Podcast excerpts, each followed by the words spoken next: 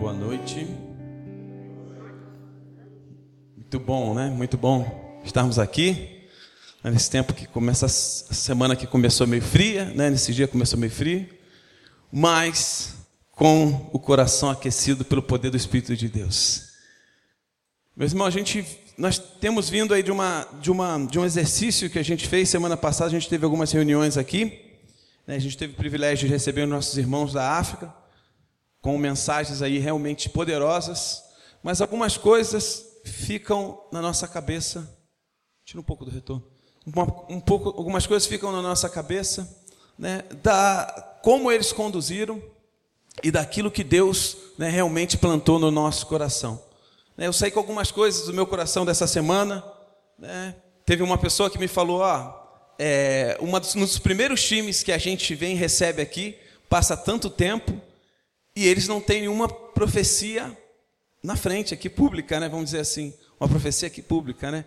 Mas teve muito ensino profundo, né? teve transformação de alma, de mente, né? Teve pessoas que se renderam, né? Que mudaram a sua forma de viver, quiseram curvar a sua vida diante do senhorio de Cristo. Não tem coisa que mais importa que isso. Né? Apesar da nossa irmã Denise sempre estar esperando uma profecia, mas piadinhas, não posso perder porque ela usa o microfone para fazer uma piadinha comigo, né? Mas, gente, uma das coisas que eu gravei, uma das frases que o Mike do Fê falou, né, foi uma. Vou ler duas frases aqui que ele falou, eu achei super interessante para a gente conversar hoje, e é em cima disso que eu vou construir aqui a mensagem. Né, uma foi: fomos chamados a treinar e exercitar a santidade todos os dias. Santidade é fazer escolhas diariamente que glorificam a Deus. Né? Somos chamados a treinar e exercitar. Né? Quem esteve aqui né, o tempo todo ouviu ele falando esse termo. Né? A gente foi chamado a isso. Né? E ele termina a semana falando um pouco de maturidade.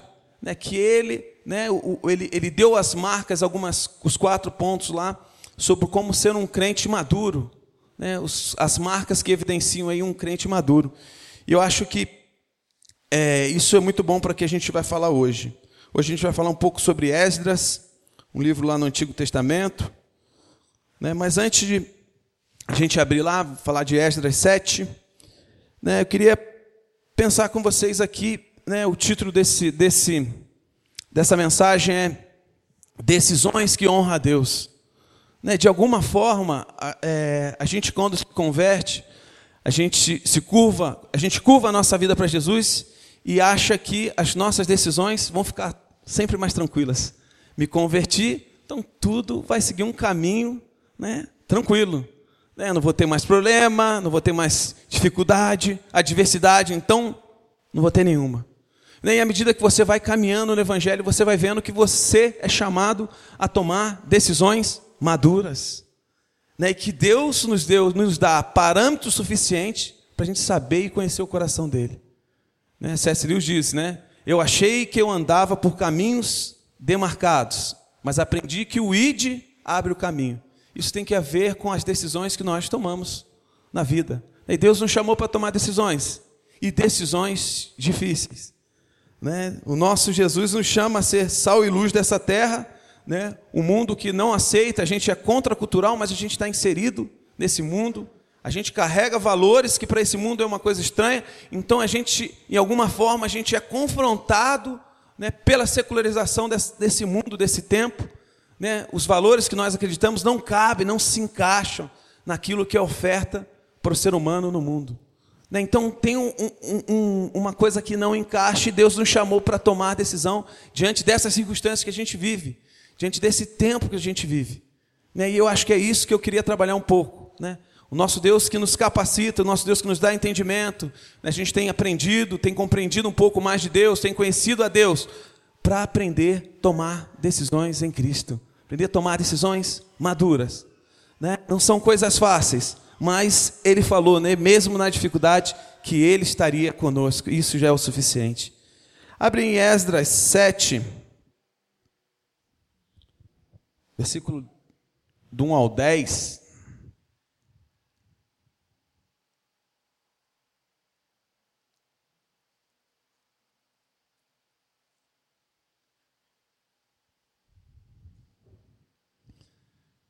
Acharam?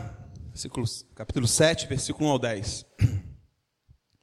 Muitos anos depois, durante o reinado de Ataxerxes, rei da Pérsia, havia um homem chamado Esdras. Ele era filho de Seraías, filho de Azarias e filho de Ilquias, filho de Salum, filho de Zadok, filho de Aitube, filho de Amarias, filho de Azarias, filho de Meraiote, filho de Zeraías, filho de Uzi, filho de Buqui, filho de Abissaú, filho de Finéias, filho de Eleazar, filho do sumo sacerdote Arão. É só aí já dá para fazer uma. Para onde destrava a língua aqui. Seis, mas aqui que é interessante, importante para a gente. Esta era escriba, conhecedor da lei de Moisés, dada ao povo pelo Senhor, o Deus de Israel. Esdras foi a Babilônia, de Babilônia Jerusalém, e o rei lhe deu tudo o que pediu, porque a mão do Senhor, seu Deus, estava sobre ele. Alguns dos israelitas e também alguns sacerdotes, levitas, cantores, guardas das portas e servidores do templo viajaram com ele para Jerusalém no sétimo ano do reinado de Ataxerxes. Esdras chegou a Jerusalém em agosto desse mesmo, mês, desse mesmo ano, partiu da Babilônia em 8 de abril, no primeiro dia do novo ano, e chegou em Jerusalém em 4 de agosto, porque a bondosa mão do Senhor, seu Deus, estava sobre ele.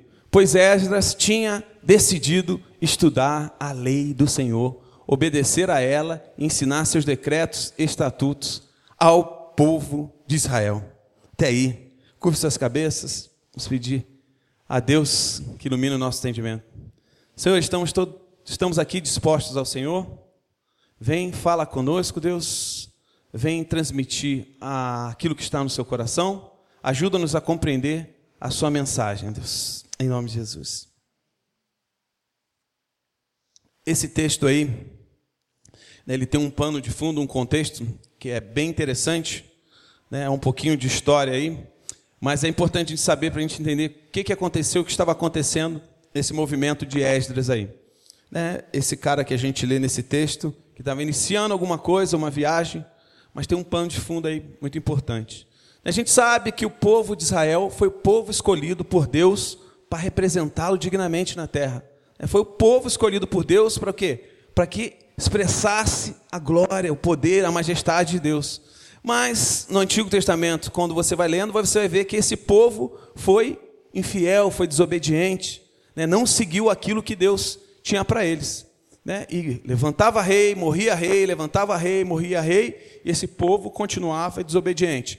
Uns reis se curvavam a Deus, né? outros não. Se você ver lá no livro de Reis, de Crônicas, você vai ver que mostrava o tempo passando e Deus, uma hora diante de tanta desobediência, tantas coisas acontecendo naquele povo que era para expressar, para representá-lo dignamente na terra, né, Deus libera a destruição para alcançar aquela galera. Né? Então a gente vê um primeiro movimento quando os assírios dominam é, uma parte de Jerusalém, uma parte dos, dos, israelitas, mas aí você vê o, o povo babilônio através de Nabucodonosor dominando, destruindo o templo, né? tirando a arca da aliança, quebrando, roubando todos os utensílios do templo, né, destruindo Jerusalém, acabando com a cidade. Né? Então, aquele povo, né, lembrando que o templo, para o povo de Israel, lá no Antigo Testamento, não era sinal apenas de um lugar religioso, mas era o centro cultural, era identitário, é onde eles descobriam a identidade deles, né, era o lugar onde eles foram chamados a adorar, e é onde a presença de Deus né, repousava ali. Então esse povo foi disseminado, né? o templo, os lugares deles foram disseminados. E aí fala que o Nabucodonosor levou o povo de Israel para a Babilônia, que era a grande capital, era o grande conquistador do tempo, levou para a Babilônia. Né? E aí eles ficaram lá um tempo, né, se misturando com as pessoas, se misturando com os costumes das pessoas, do povo. E aí em 70, depois desse cativeiro, né, depois que eles foram presos, dominados pela Babilônia, eles voltam, né, a Bíblia fala que levanta um rei, o povo Babilônia, da Babilônia é dominado pelo persa, e aí levanta um rei chamado Rei Ciro. E esse fala que Deus mexeu, tocou no coração dele para que ele liberasse o povo para voltar a reconstruir Jerusalém, principalmente o templo. Né, e o primeiro movimento acontece né, 70 anos depois do, do, da invasão lá da destruição do templo. Vem uma galera comandada por um cara chamado Zorobabel, que ele vai e começa a reconstruir o templo. Esse centro identitário, onde estava a identidade do povo, né, onde o povo celebrava suas festas, era, era ali onde o povo judeu realmente encontrava a sua raiz, a sua identidade. Né, e aí eles começam o primeiro movimento, né, que esse, que esse cara chamado Zorobabel, e começa a reconstrução, que a gente chama reconstrução do segundo templo. Eles começam a reconstruir, faz o alicerce, faz é, os fundamentos, aí tem uma hora que eles param, fala a Bíblia, fala que eles param e começam, os novos começam a rir, os velhos a chorar, os novos na expectativa de que teriam um templo novo para eles adorarem, e os velhos né, olhando, falou, cara, esse templo não vai ser tão glorioso como aquele que a gente viu, onde realmente é a presença de Deus. Então tinha um mix de coisas acontecendo. Né? Esse é o primeiro movimento de reconstrução do segundo templo. E aí, 80 anos depois que o templo é reconstruído, esse segundo templo é reconstruído, vem Esdras, esse cara aí que a gente está lendo. Né? Ele vem para continuar, né? E aí entra algumas coisas na vida dele que é importante de saber o que estava acontecendo. Depois que começa a reconstrução do segundo templo, terminam lá o, o segundo templo, começa esse cara Esdras a vir 80 anos depois para é, governar, para ajudar a galera lá na, no conhecimento das leis de Deus. Né? Lembrando que essa galera que ficou ali na reconstrução do templo era um pessoal mais simples. Né? Tem muita gente naquela primeira volta que chamou para voltar para reconstruir o segundo templo, já estava com sua vida arrumada e resolveu não vir. E aí entra esse cara na segunda volta, que a gente chama de segundo movimento da reconstrução do segundo, da reconstrução do segundo templo. E vem esse cara Esdras com uma característica que a gente leu nos textos aí, duas coisas importantes, que ele era o quê? Um cara instruído, dedicado à lei do Senhor, né? Um cara que foi chamado e foi se dedicou a conhecer a lei de Deus. Né? E ele fala no versículo 6, no finalzinho, que a mão do Senhor estava sobre ele. Então esse cara lá na Babilônia começa a se mover para levar uma galera para ir até onde e ajudar a galera lá na reconstrução de Jerusalém, do templo. Né? Então ele começa a se mover e ele ali né, começa a organizar as coisas. Ele é um cara um oficial renomado lá no governo persa. E aí fala que o rei Ataxerxes, que é esse rei persa aqui, começa a se alegrar daquilo que ele estava fazendo. E aí o rei persa começa, falou, ó, Esdras vai, mas também vai o seguinte, vai todo mundo que quiser estar tá liberado para ir. Não precisa ficar preso aqui na, na, é, na Babilônia. Pode ir, está liberado. Pode pegar o que você precisar de dinheiro, oferta, pode levar. Esdras, pode levar para você embelezar, a palavra foi essa, para você embelezar o templo. Porque aquele templo que foi reconstruído estava muito né, pobre diante da majestade e grandiosidade daquilo que eles conheciam. Né, e esse Esdras, né, as coisas estavam realmente cooperando. Né, não só ele foi se movendo, mas uma, um monte de coisas estava favorecendo. Né, primeiro, ele, o, o, rei deu autorização para qualquer um que quisesse ir com ele, poderia ir. Né, uma coisa que era difícil, porque eles estavam né, cativos em uma cidade específica, e Jerusalém, naquela época, era uma cidade simples, pobre, então as pessoas tinham que abrir mão das coisas para ir para lá. Né? E o rei ainda liberou uma grana, falou: ó, pode chegar para os tesoureiros da cidade, falou: ó, pega o que você precisar para ajudar a embelezar o templo lá. Aí Esdras, esse cara conhecedor da lei, né, que é um escriba, né, um sacerdote, mas é um escriba. Né, o Esdras tem uma importância tão grande né, na Bíblia que condiciona um monte do, muito dos livros do Antigo Testamento, crônicas principalmente, e um pedaço de reis escrito por ele, né, porque ele tinha o conhecimento, ele, era, ele tinha essa questão facilidade da, da didática. Ele colocou algumas palavras ali na, no, no, vocabulário que era muito pobre na época, né, o vocabulário hebraico. Então, um cara super importante. Ele começa a se movimentar, né, as coisas estão favorecendo. E aí ele vai, chama a galera que se alista, tal. Né, então, tudo está indo, tudo vai dar certo, tudo está fluindo. E aí ele começa a se organizar para essa viagem que a gente leu aqui é de quatro meses. É uma viagem que Possivelmente ele seria assaltado, mas ele nem quis usar a guarda do rei, porque ele confiou que a, bom, a boa mão de Deus estava sobre ele e nada ia acontecer. E esse cara começa a se mover. Né? E no primeiro movimento que ele faz, ele convoca a galera. Né? Na hora que ele convoca a galera para ir lá ajudar na reconstrução, fala que os levitas não apareceram. Né? Não tinha levita. O que era o levita no templo? Levita era o responsável pelo sacrifício, pela adoração, pelo cuidado, pela música. Então ele tinha uma série de responsabilidades ali no templo. Né? Então esses caras que eram responsáveis em, em fazer e ajudar né, na reconstrução, mas também na parte é, espiritual da, da, do templo, não apareceu, não foram convocados. Aí ele vai lá, chama os caras, convoca, e os levitas vão com ele. E aí fala que ele chega, se move, chega, uma viagem de quatro meses para chegar em Jerusalém, chega em Jerusalém. Quando ele chega em Jerusalém, ele dá com uma situação super complicada. Né? E fala ali que ele arranca, arranca cabelo da cabeça, arranca os pelos da barba, arranca, rasga a sua veste diante daquilo que ele via que estava acontecendo ali. Né? E aí fala no texto, isso aí eu estou discorrendo um pouco do livro de Esdras. Ele fala no texto que ele, quando chega, ele fica, não acredita, porque vem um pessoal e fala, cara, você voltou para cá, né, tudo devia estar tá fluindo certinho, tudo deveria, deveria estar bem, mas os líderes, os sacerdotes, os levitas que estavam aqui, os cantores, todo mundo que era responsável pelo templo, esses caras né, foram infiéis a Deus. Esses caras não querem nada com Deus. Como assim? Esses caras foram infiéis a Deus. Né, e quando a gente lê um livro do Antigo Testamento, sempre tem um profeta, normalmente tem um profeta correspondente àquele período que o livro foi escrito. Então, o profeta dessa época aqui era Malaquias. Se você ler lá no livro de Malaquias, você vai ver que Malaquias fala que os sacerdotes levavam animais mancos, animais cegos, animais. Né, eles já não tinham nenhuma reverência a Deus. Né? E aí eles já carregavam toda essa espécie de coisas quebradas para fazer oferecer sacrifício a Deus.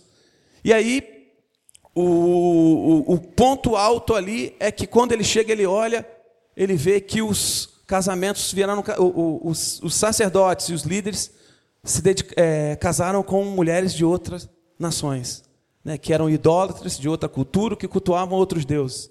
Abre aí Malaquias 2, só para você entender um pouco do contexto aí.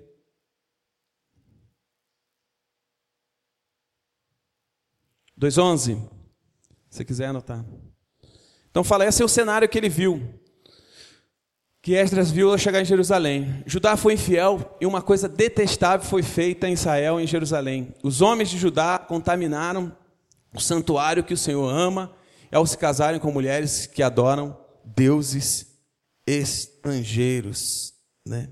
Esse foi o cenário que ele vê ali.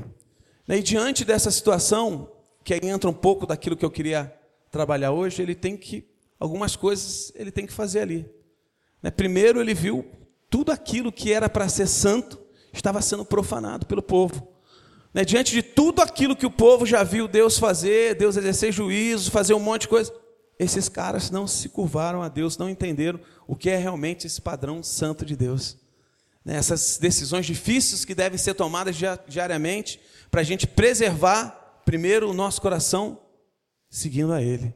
Né, e aí eles chegam lá, aí fala que é, Esdras depois orou, tem uma, depois se você puder ver, eu vou ler aqui rapidinho, tem uma oração de Esdras que fala, ó oh, meu Deus, estou profundamente humilhado e tenho vergonha de levantar o meu rosto a Ti, pois nossos pecados se levam acima da nossa cabeça e nossa culpa chegou até os céus.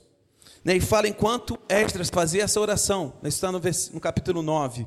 Né, enquanto Esdras fazia essa oração, fala que começou a chorar, começou a chorar amargamente, começou a se arrepender, começou a confessar pecado diante de Deus, começou a lá se derramar.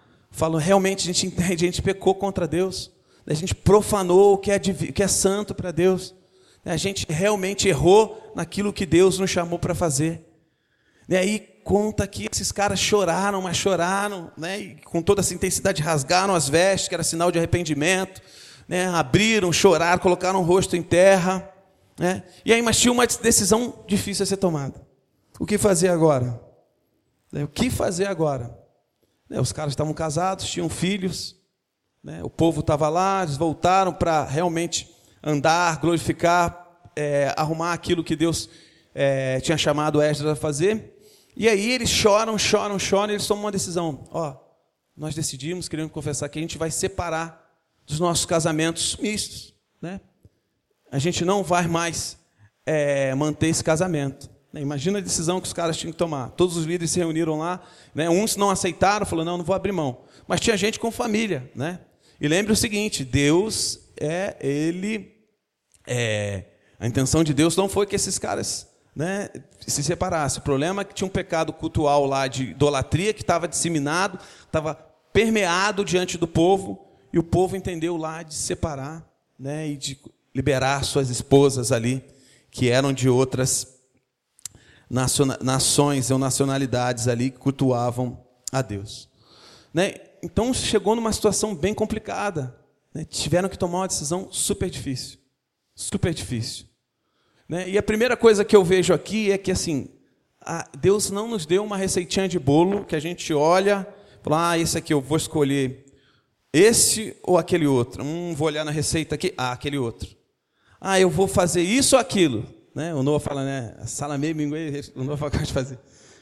Não, Deus não deu isso para gente. Meu irmão, as decisões partem num coração que compreende o coração de Deus. Né, Deus não nos deu a receita fácil. Todo mundo aqui decide alguma coisa, geralmente decide alguma coisa.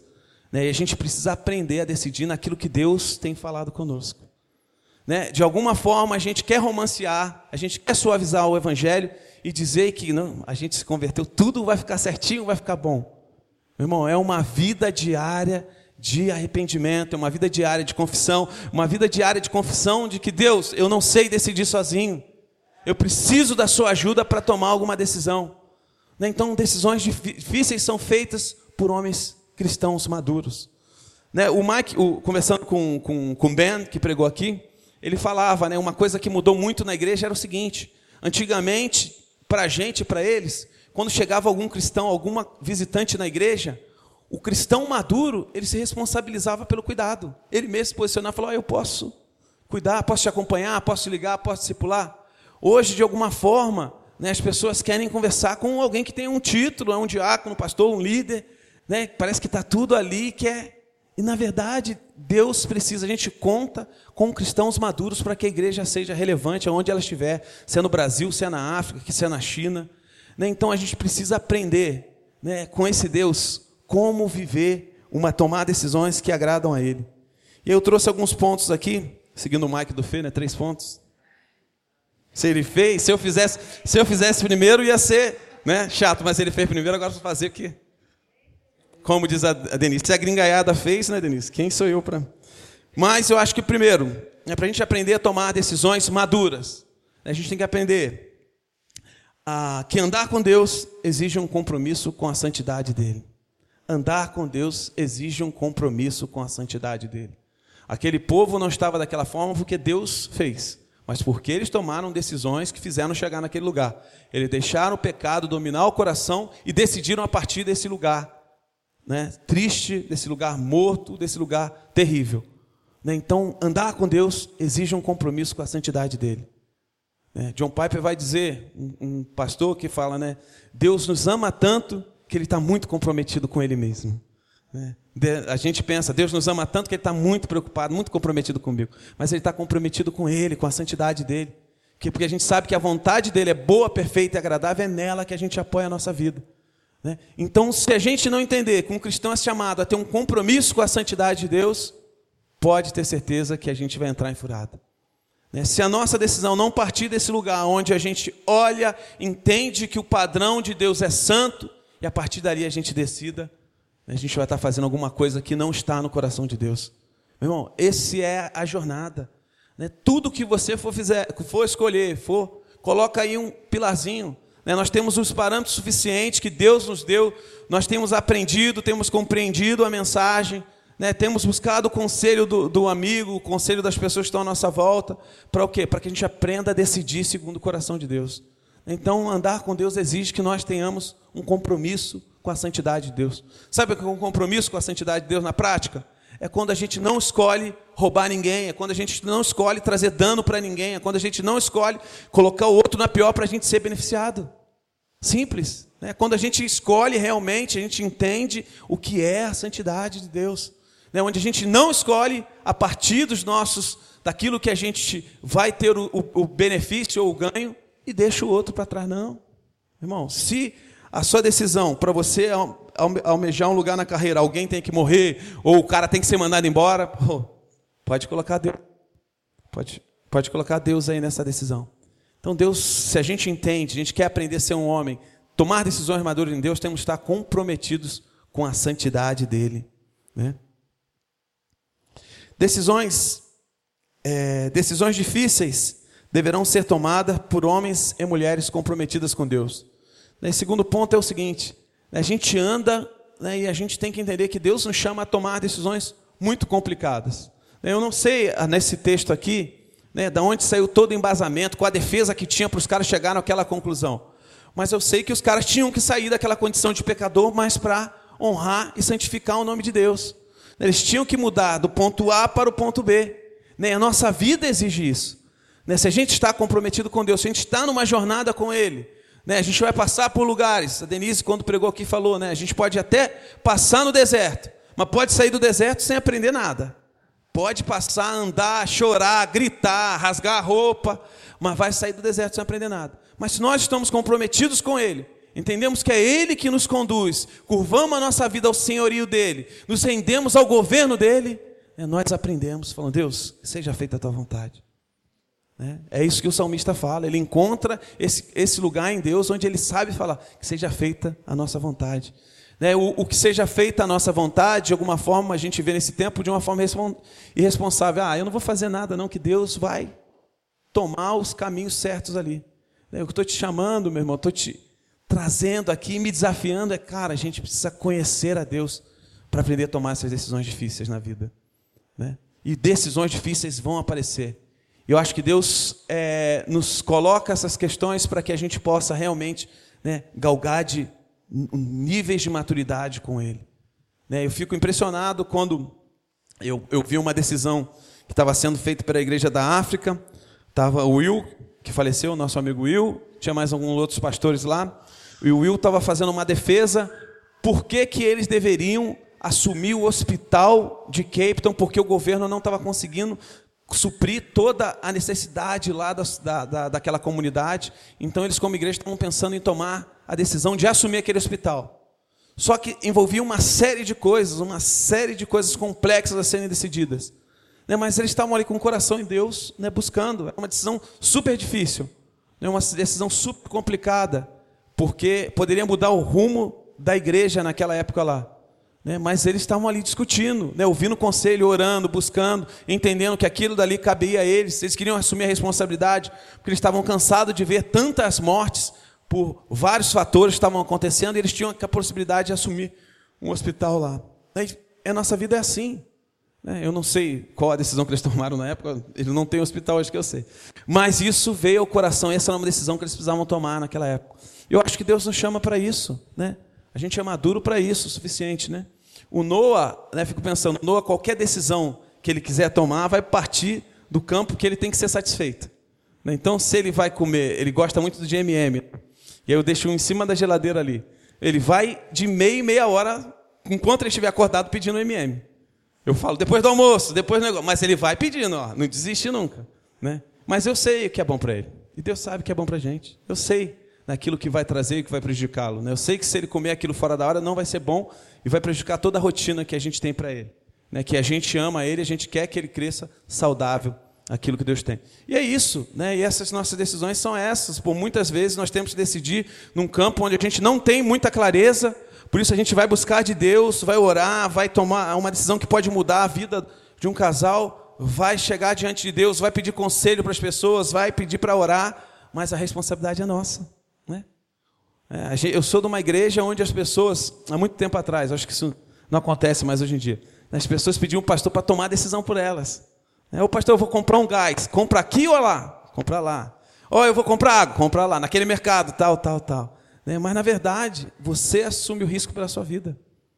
Né? O mais pastoral que seja aí, o mais... A, a, a Denise seja uma pessoa mais vivida, né? Vivida. Mas você vai ouvir a perspectiva dela. Né? Mas a decisão, a responsabilidade é sua. Né? À medida que a gente exerce controle né? E, e, as pessoas deixam a gente só controlar as decisões e maturidade vem crescendo. Maturidade vem quando você aprende a tomar as suas decisões sozinhas. E para tomar as decisões, a gente aprende a consultar, né? como o nosso querido Will falava. Né? Se a gente não aprender a fazer o nosso próprio alimento, né, as nossas decisões vão ser fadadas ao fracasso. Fazer o nosso próprio alimento é ir para o nosso lugar secreto, para a nossa cozinha, para o nosso devocional, chorar diante de Deus, consultar a Deus, pedir, clamar por misericórdia, para que Deus nos ajude. Né? Né? O, o, último ponto tem a ver com né, nossas decisões. Nós não estamos no caminho certo, o Senhor está nos conduzindo à eternidade ao lado dele. Né? Mesmo que imediatamente aquilo tenha uma, uma, uma, uma, essa decisão que você tem que tomar, ou atitude que você tem que tomar, surja um, um, um refresco imediato, né? nós devemos, devemos pensar a partir do pressuposto que nós somos chamados a viver eternidade ao lado dele. Né? Precisamos reconhecer o padrão do céu. Quando a gente cantou que venha o céu, é isso, que venha realmente aquilo que Deus tem. A gente sabe que as coisas, como Paulo disse, né? as coisas temporais e passageiras, essas vão ficar, né? Nós devemos ter o quê? A mente do Senhor, a mente do céu. Né? Não é que isso a gente virou um místico. Não, mas a gente está conectado com o coração de Deus, que a gente entende o que priorizar, como fazer, como agir. Né? E assim a gente deve andar. Né? As decisões são tomadas nesse campo onde a gente realmente se compromete a ouvir de Deus, né? se comprometer com a santidade dEle, com a verdade da palavra dEle, é buscar conselhos de pessoas que vão realmente nos impulsionar para perto de Deus. É pessoas que vão realmente nos mostrar qual o melhor caminho naquilo que Deus tem para a gente. Né, a gente precisa basear as nossas decisões naquilo que é a agenda do céu.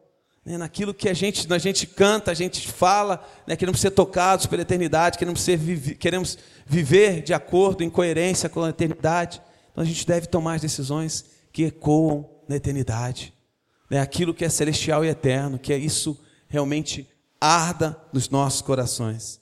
Né, mas a, a, vida não é só complicação, né, a vida não é só difícil. Né, por quê? Porque tem expectativa e tem esperança. Né, o conforto, eu separei um, um texto aí, Deuteronômio 31, 16, que diz: O Senhor disse a Moisés: você está prestes a morrer, vai se reunir aos seus antepassados quando estiver aqui, este povo começará a se prostituir adorando. Não foi esse texto aí. Esquecem esse texto. Acho que eu passei errado para você. Eu que passei errado. Me desculpa. Vê Apocalipse 21, 21, 4. Sempre deixa dois textos, viu? Aí é a quebrança da lei, né? Eu vou ter que botar. Apocalipse 21. Não, 21, Apocalipse 21. É. E essa é a expectativa da esperança. Né? Eles lhe enxugará os olhos toda lágrima, e não haverá mais morte, nem tristeza, nem choro, nem dor. Todas essas coisas passarão para sempre. Meu irmão, a gente vive, né, e a nossa vida está condicionada a tempos onde serão difíceis, é onde a gente vai ter tristeza, dor, é onde a gente vai ver coisas que a gente não desejaria para ninguém acontecer e acontece. Né? Mas a nossa esperança está nisso. Nós estamos transitando por aqui. Nós não chegamos no nosso porto final. Esse não é o nosso porto final. Né? O nosso porto final é o lado daquele, da, do nosso Cristo, do nosso Jesus. Né? E diante das situações que nós vivemos, diante das circunstâncias, se não amadurecermos nas nossas decisões, se não amadurecermos nas, nas, tomadas, nas tomadas de decisões mais simples da nossa vida, a gente vai estar andando né, e atraindo e vivendo sempre no mesmo ciclo. Né? Parece que a gente né, quer avançar em algum lugar, mas parece que a gente sempre voltou para aquele mesmo lugar. Né? E é isso eu vi e eu fiquei, Deus desafiou, provocou muito no meu coração. Né? A gente precisa, diante daquilo que a gente ouviu, daquilo que a gente conversou com eles, né? mesmo diante da insatisfação, né? mesmo diante de alguma coisa que eles não concordavam, né, eles resolveram olhar para Deus. Estou né? falando dos, dos, nossos irmãos gringos contando a experiência deles. Né? Eles olharam para Deus e seguiram um caminho naquilo que Deus estava colocando para eles. Né, e nem, sempre, nem sempre né, vai ser um caminho fácil, né, um caminho prazeroso, né, um caminho onde a gente realmente vai ver as luzes e as estrelinhas brilhando, falar, ó, oh, você acertou, está no caminho certo, era aqui que Jesus te pediu para ir. Tá, tá. Irmão, não é assim. Né? A vida exige joelho no chão, meu irmão. Né? A gente vai andar por muitos lugares né, sem enxergar, sem ter a resposta que a gente quer. Né? E maturidade tem a ver com isso. A gente andar a partir das respostas que a gente não tem. Andar a partir das respostas que a gente não tem. Né? E aí a gente segue e vai olhando e vendo aquilo que Deus quer fazer. Né? Eu falei aqui, falei em BH, né? eu tenho, eu carrego comigo é, uma coisa, e pode ser que para muito não seja, não seja isso, né? seja diferente, pense diferente, mas eu, eu penso o seguinte: uma, uma irmã chegou para mim e falou: Ah, eu estava pensando se, eu, se Deus me quer fazendo um trabalho na África Central. E eu fiquei em dúvida se eu vou, eu não vou, tal. Eu, de, ali, de bate pronto, falei, então vamos pensar aqui. É, o que, que tem na África Central? Criança passando fome, para onde você vai? Tem. Tem gente precisando de Jesus? Tem. Tem é, é, pessoas lá que são desiludidas por Jesus? Tem. Então pode ir, que Deus vai te abençoar. Né? Ah, mas eu não tenho certeza, Deus não falou comigo isso. Pode ir, que Deus vai te abençoar. Era assim que Paulo andava. Era assim que Paulo andava. A maturidade pode ser que muitas vezes na nossa vida a gente passa esperando aquela palavra, né? Vim seis profecias, mais doze de outras pessoas, mais seis pastores, mais um profeta de fora, mais um lá para dizer, ó, você precisa ir para a África onde tem gente passando fome. Meu irmão, se Deus de alguma forma sinalizou isso no seu coração, vai. Não é isso é fazer a obra de Deus. Não é isso é, porque esse é o que está escrito no Evangelho. Essa é a preocupação né, no bom samaritano, na parábola do bom samaritano, né, os religiosos deixaram para trás. Quem foi, foi o cara que ninguém achava que poderia ver alguma coisa boa do cara, um samaritano que foi lá e ajudou. Né? Então, a gente quer andar, a gente quer conhecer, a gente quer saber a vontade de Deus, mas na verdade a gente quer é alguma coisa que traga conforto e consolo, né? que traga uma satisfação ao nosso coração. E na verdade, Deus, através da palavra dele, já tem revelado o coração dele para a gente. Essa é a verdade. Se a gente não compreender, né, a gente vai continuar batendo cabeça, tomando decisões é, simples e fora da vontade de Deus. Né? Então é tempo da gente conhecer. Né? Se Deus te chamou, se alguma coisa arde no seu coração, isso tem o quê? Tem aquela característica de Deus, aquilo realmente exalta o nome de Deus, isso mostra a santidade de Deus, vai, avança. Nem não precisa ficar esperando um monte de coisa acontecer para cooperar. Né? Eu fui criado numa igreja onde falou assim: ah, eu preciso tomar uma decisão. Ah, isso traz paz ao seu coração? Mas nunca reconhecer essa paz para decidir alguma coisa. Né? Eu precisei de alguém para me impulsionar a algo. E o que eu estou falando é que é cristão, a gente precisa de cristãos maduros, que conhecem a verdade de Deus, que gastam tempo orando, chorando, na, em, chorando diante de Deus para tomar alguma ação, para tomar uma decisão. É isso que a igreja precisa. É isso que a igreja precisa. Eu não sei onde Deus quer te levar, não sei o que Deus quer fazer, eu não sei onde você está plantado. Mas eu sei que você é chamado a honrar e dignificar o nome dEle. Se é no seu trabalho, na sua escola, onde você estiver, você é chamado a dignificar o nome dEle. Se isso não está acontecendo através de você, chore com aqueles caras, chore diante de Deus. Deus, tenha misericórdia de mim. Tenha misericórdia de mim. Né? Se as coisas não estão fluindo né, conforme você queria, mas o nome de Deus está sendo glorificado, você está no caminho certo. Quem tem que ter sucesso aqui é Ele. O nome que tem que ser acima de todo nome é o nome dEle. Entendeu? Não é que a gente vai fazer algum voto de tristeza, de pobreza, não. A gente vai fazer um voto de se comprometer em maturidade com Ele. Para Deus, eu quero realmente ter, ser esse cristão cascudo, né, que posso passar o que for nas circunstâncias, mas eu realmente seguindo aquilo que o Senhor sinalizou, eu vou andar e vou deixar as coisas acontecerem. E eu acho que é isso, acho que é isso que a gente precisa ver. Né? Eu estava ouvindo, eu falei isso de manhã na semana passada, se você ouviu a pregação, não ouve essa. Mas é diferente. Mas o exemplo vai ser o mesmo. O Whindersson Nunes, num podcast, aquele comediante, falando num podcast que ele foi, que o cara pergunta, cara, qual o seu. Você, eu sei que você foi na igreja, você teve uma experiência na igreja. Mas qual o seu ponto de contato com Deus? Eles estão construindo uma, uma, uma conversa aí. E aí ele chegou um momento que ele falou que foi fazer um show na Moçambique, né, esse stand-up dele fazer em Moçambique. Né, ele é bem famoso também em Moçambique. Isso que ele acabou lá o, o, o stand-up, lá o show, um amigo dele chamou ele para ir, falou, cara, vou te mostrar uma cidade aqui perto, tal. Aí levou ele na, numa cidadezinha lá da, perto de Moçambique, e quando ele chegou numa cidade devastada por um ciclone que tinha acontecido. Um monte de criança passando fome, um monte de tenda, as pessoas, tudo morrendo ali, tudo vivendo daquela forma, né? E fala que ele não se conteve e começou a chorar. E aí ele voltou para casa. Ele conta que ele ficou dias e dias, né? Falou, cara, não é possível o mundo ser assim. Né? E ele usa uma frase que para mim é emblemática na nossa vida, né? Ele fala: se a gente está vivendo, se a gente não se importa com essas pessoas, a gente está vivendo a nossa vida pelo motivo errado. Se isso não arde no nosso coração, a gente de alguma forma está vivendo pela forma errada. Né? E aí fala que ele começou a consultar, pediu o padre Márcio Fábio de Mello, pediu, chamou, foi chamando os, os padres para falar, e por que, que isso estava acontecendo com ele? Porque ele não conseguia tirar isso do coração. Né? Ele se importava demais. Falou, não é possível, há uma, uma balança, um desnível muito grande no mundo, né? onde eu ganhei um monte de dinheiro e pessoa passando fome na mesma noite. Né? E se a gente não entender, se a gente não se importar por, com isso, o evangelho vai ser apenas ato religioso, mero ato religioso, mera prática religiosa. Né? Se nós queremos adorar a Deus, né, nós devemos estar comprometidos com a agenda dele, com a vida dele. E eu acho que é isso que o Mike, os gringos trouxeram aqui para a gente. Né? Se a gente, a gente precisa treinar, se disciplinar, conhecer o nosso Deus.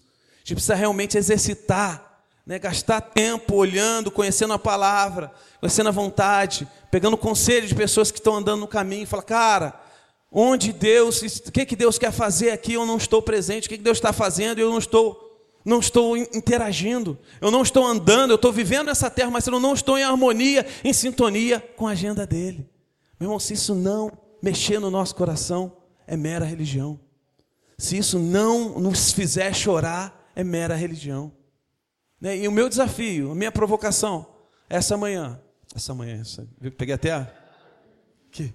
Peguei a mensagem da, Nessa noite, viu? Eu estou vendo o dia que eu vou estar pregando aqui vai ser de manhã. Nessa noite é que coloque seu coração, as suas decisões na mão de Deus. Né? Chegue diante de Deus, né? arruma a sua vida, organiza a sua vida da forma que Ele é honrado, Ele é exaltado. Em torno que a sua agenda Ele é primeiro, né? do jeito que Ele realmente Ele possa ser é, é, explícito na sua vida, as pessoas olharem para você reconheçam que você é um homem que decide a partir dos seus pressupostos cristãos. Né? Você vive rodeado daquilo que é de Deus. Né? A sua vida faz sentido porque ela ecoa o reino de Deus na terra. Né? Você não está comprometido apenas com aquilo que te traz prazer, mas com aquilo que realmente exalta o nome dele. Né? E as decisões são difíceis. Né? Diariamente a gente vai ter que escolher seguir ou não a Deus fazer ou não a vontade dele.